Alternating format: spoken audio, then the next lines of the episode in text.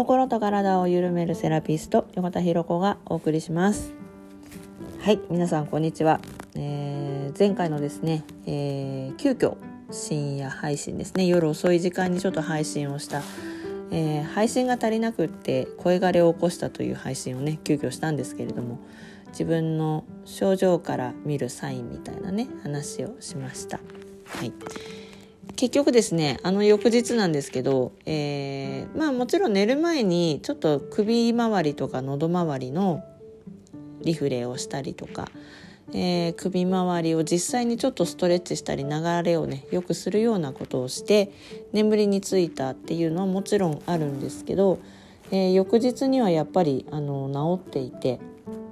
翌日の午後にはすっかり声がれ全く起こさずにえー、普通に喋れる状態になっておりました。まあ、なのでねやっぱりそういうことだったんだなと。えー、喋り足りなかったとかちょっと言葉を出さなきゃいけなかったんだなってことに気がついたのでね。あのー、はい。あの 配信しました。で気づつ気づ気づけたわけですね。はい。でえっ、ー、と今日なんですけど今日のテーマがですね、えーついね完璧を求めてしまうというねそういう方に向けてちょっとお話をしようかなと思います。はいえー、私自身もですね昔、えー、完璧にできるわけがないのにしかもまあ全然未完璧なのに 私自身も完璧を追い求めていた時期があったんですね昔々。で結局ね、えー、そうねこの完璧主義ってさいいこと何もないんですよ。うん自分にとってね自分の体にとっていいことは何もない。うんまあ、もしかしたらお仕事とかに関してはね完璧に仕上げた状態であげるっていうのももちろん大事なんだけど完璧主義って何て言うのかな無駄に働いちゃう完璧主義ってあるわけじゃないですか。なんかそこに関しては、うん、完璧っていうのってどうなのかなって私は思うタイプで完璧を追い求めることは大事だけど完璧主義であることって人を許す器がなくなっちゃうんですよね。そうっていうのも私自身がねもともとその完璧であろうとするがゆえに自分の不出来な部分を認められなかったり許せなかった時期があったんですよね。なんかダメな自分みたいにしちゃう、ね、できなかったらダメな自分とか他のお母さんはできてるのにとか他の人はできてるのにっていう風にしててで自分にはできてないみたいなね評価にしちゃってで自信喪失してでまた自己肯定が下が下がっちゃってみたいなね、えー、まあ、そんな時期がありました。でこのまあ完璧をゴールと設定してそこをねまあゴールにして進んでいくんだったらいいんだけど、えー、完璧にしようとしてしまうがゆえに前に進めないのはやっぱ違うじゃないですか。ね、でその完璧な要は、まあ、将来的に自分の思うこの形やこの形やこういう風な自分でいたいなっていうそれはありだと思うんですけどこうでなきゃいけないと思ってる完璧主義こうであれと思ってる完璧主義っていうのを自分の根っこに持ってたりするとどういう風になるかっていうとやっぱりね人のこと許せなくなっちゃうんですね。で人のこと許せないっていうのはできないことが許せないんです。相手のできないとか相手のミスが許せないとか。うんなんか相手のことを受け入れられなくなっちゃう。ですよね。そう。っていうことが起こるのでうんいつかこうあればいいなというところが完璧というゴールなのであればそこに向けて今できない自分を認めてこうそこに進んでいこうとするのは OK だけど今の自分すらもそうでなきゃいけないと思ってるのは私は違うなって思うんですね。まあ、だからねこれをね、まあ、完璧はないっってものってこうまず今の今現状でねの完璧じゃないっていうのを認めてあげた方がいいというかうんななんかこう許してあげる？できなくてもいいって許してあげるとかできない自分もいいって許してあげるとかなんかね自分の中の許容のねなんか器ってものを広げてあげた方がもう格段に生きやすくなるし、えー、幸せの感度はものすごく上がるんですよね。まあ、なのでねあの完璧今現状の自分に完璧を求めるっていうものは外した方がいいです。自分の中にあるありとあらゆるできないものをちゃんと見つけてそれをちゃんと認めてあ自分はできないんだなって認めてあげると人のことも許せるようになる。なんかねやっぱね結構ちぐはぐでしたからね私自身も。完璧を求め自分自身の中に完璧を求めていた時ってやっぱり人ができないと同じことができなかったってことじゃなくても別のジャンルで自分はできてて相手ができないこととかねそういったことすらも許せないんですよ。あの認められないっていうのかな？できないことを認められない。うん。まあ例えば当は自分は時間にこう割とこうゆったり過ごしていたいとか時間にこう追われるのが嫌だっていうものが根底にあるのに時間は守らないと守らないとまあ守るのが普通なんだけどさ普通なんだけど守るべきみたいなね。もう1分たりとも遅れを取りたくないみたいなものがあったとしてでもさそれをね持ってると面白いことにそれがねうまくいかない現実がね起こるんですよね。私ねもともとその完璧を求めてたから絶対に遅刻はしちゃいけないって思ってるのにどこ出かけるにも割と子供とかを連れてってたのでそうなると友達との待ち合わせ時間に見事に遅れるっていう現実が何回も起きるんですよ。でこの時間に対する要は完璧主義ってものを自分の中で取っ払ったんですよね。あ私時間にこう縛られるの無理なんだってことに気がついてあ自分は時間が守れない人間なんだ。あダメなやつだな自分ってってこう悪く言うんじゃなくてね。そっかそっかできないんだもんね。しょうがないわ。認めちゃえみたいにしてその後起こったことって時間に普通に守れる自分。が出てくるんですよ。だからこれって不思議なんですけどなんかそれにそのダメな自分に気づくためにまるで起きてるかのように要は緩めるために起きてるかのように例えば旦那さんがぜなんかその足を引っ張るとかね子供が足を引っ張るとか自分は支度終わってるのに周りがねそうさせその時間を守るっていう現実にこうさせてくれないというかねそういうことが起こったりもするんですよね。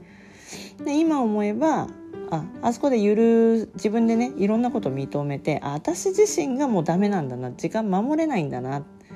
時間守りたくないんだなむしろみたいなことが分かってそれを許容できた時に周りのことも許せて認められるようになったわけですよ。例えばあ子供ももしかすると直前でこういうことあるかもしれないよね。あそうがあっても大丈夫なようにしよう。旦那さんだって普段マイペースだからあそうだよね自分のペースで過ごしたいだろうなみたいなさ許せるようになってってじゃあ時間設定ここにしようみたいなねなってくるわけですよ。だからねなんか自分を許せて初めて人を許せるようになるのでねだからだしその自分を許せれば許せるほど人のことも尊敬できるようになったりするわけですよ。自分ができないことを相手ができるからね。うん、自分がこのできないと認めた部分のことを相手ができたりとかするわけだからそれを認められるようになるからだから自分のねこの完璧にし今現状完璧にしなきゃいけないって部分をこう取り払うって割と大事かなって私は思います。はい、なのでね完璧主義ってやめた方がいいって思う。ね本当に人に求めるから。そう。だからなんかその多分昔のその完璧主義だった頃の自分はねもしねショックを受けるのはあなたはどちらですかって聞かれた時に1人が自分のこう理理想というか自分の理想を叶えられなかった時に自分が相手の理想を叶えられなかった時どちらですかって言った時に昔だったら私多分ね1の方なんですよ。自分のそれを叶えてくれなかった時の方が悲しかった。だけど今はもうね100%に2です。人の求めてるものを答えられなかった時の方が私は悔しい。寄り添ってあげられなかったってなる。叶えられなかったってなるんですよ。もう100%こっちです。相手がかんその要は自分の思うその状態になってくれなかったというかね。そそっちの方が昔で今はないかなそれは。それはなぜかっていうと相手に求めてないからなんですよね。完璧ってものを求めてないから。そう相手ができなくて当然ってどこかに思う。でもバカにしてるんじゃなくてね相手ができなくて当然というベースの中にあるのでそれはまあ自分ができなくて当然の中にいるから。うん。そうそうそう、まあ、認めているできなくても認めるできたら尊敬するみたいな感じの中にいるのでまあ相手に何かを求めてないんですよね。これまあいい意味でって感じだけどバカにしてるとか下に見てるとかじゃなくてね。まあ、ちょっとそう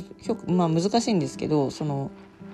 私は人自分の思うように人がこう動いてくれなかったから悲しむんじゃなくて自分が相手の思うそのものに叶えられなかった時の方が悔しいな泣きたくなるかなっていう感じなんですよね。うんだからまあどどちらかなってなりますよね。そうそうそう。ねまあそういうことなんですよ。だからそのなんていうか自分の中にある完璧ってものをまず許してあげる必要がある。で意外に相手に対してイラついている部分とかことって自分の中に何自分を通して相手を見てるので自分の中にそのイライラの中にヒントがめちゃくちゃ隠れてるんですよね。許せその許せない相手に対するその感情にヒントが隠れてる。それは自分が向き合うべき部分なのかもしれないし、うん、相手を見習ってこうあった方がいいよっていう自分からのサインなのかもしれないし、まあ、どちらかだと思うんですけどね。この2択だと思うんですけど。そうということでございます。はい。そんな感じで今日はその完璧主義ということについてねお話をさせていただきました。ちょっとうまくまとめられなかったかな。なんかちょうどねそのなんか完璧になんていうキーワードがちらほらあったのでなんかそこをねあの話そうかなって思いました。ねなんかもう時代も違うしね。なんか昭和っぽいもんね完璧みたいなの。なんかねもう平成飛び越えて令和なのでもうやめませんかっていうところで。ね。なんか職人っぽいことをしてる人だったらしょうがないのかもしれないですけどね。なんかうんなんかな何かものづくりをしてるものづくりっていうのかな。なんかこうね職人かたぎなそういう部分があるんだったらしょうがない部分もあるかもしれないけどまあその完璧さうんまあ一度思い直す必要はあるんじゃないかなって思います。もしそれを抱えているがゆえに、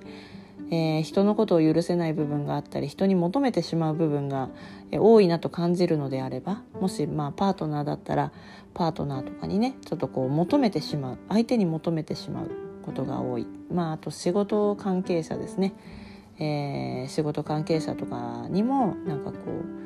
うなこうやってくれればいいのにこうすればうまくいくのにとかいうのをねつい思ってしまうとかね、うん、それがやたら多いとかねなんかそういうのはな、まあ、もしかすると自分の中のできない部分を、えー、許せないとか認められてないとかダメな部分を許せてないとか、まあ、醜い部分が見えてないとかなんかそういうことがあるかもしれないので、まあ、それを見つけて許してあげることですごく楽になるので、えー、まあね向き合った方がいいかなと私は思います。はいというわけで、えー、今日は完璧主義、えー、それ取った方がいいよそれなくした方がいいよっていうね、えー、そんなことをお話しさせていただきました。はい、えー、最後までご視聴ありがとうございます。